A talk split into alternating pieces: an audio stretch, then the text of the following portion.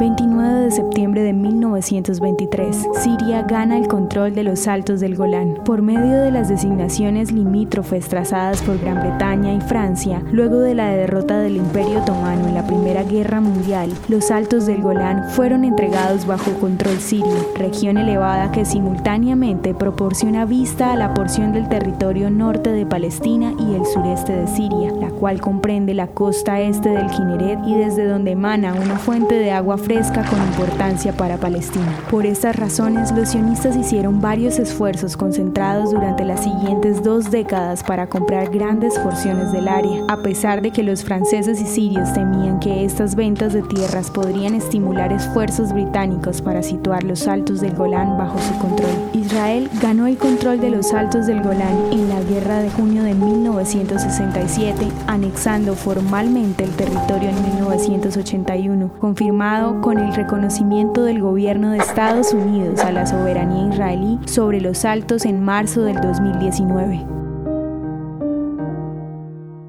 ¿Te gustaría recibir estos audios en tu WhatsApp? Compartimos nuevos episodios todos los días. Suscríbete sin costo alguno ingresando a www.hoyenlahistoriadeisrael.com. Este proyecto es realizado por Philos Project. El contenido original de Hoy en la Historia de Israel fue provisto por el Centro para la Educación sobre Israel.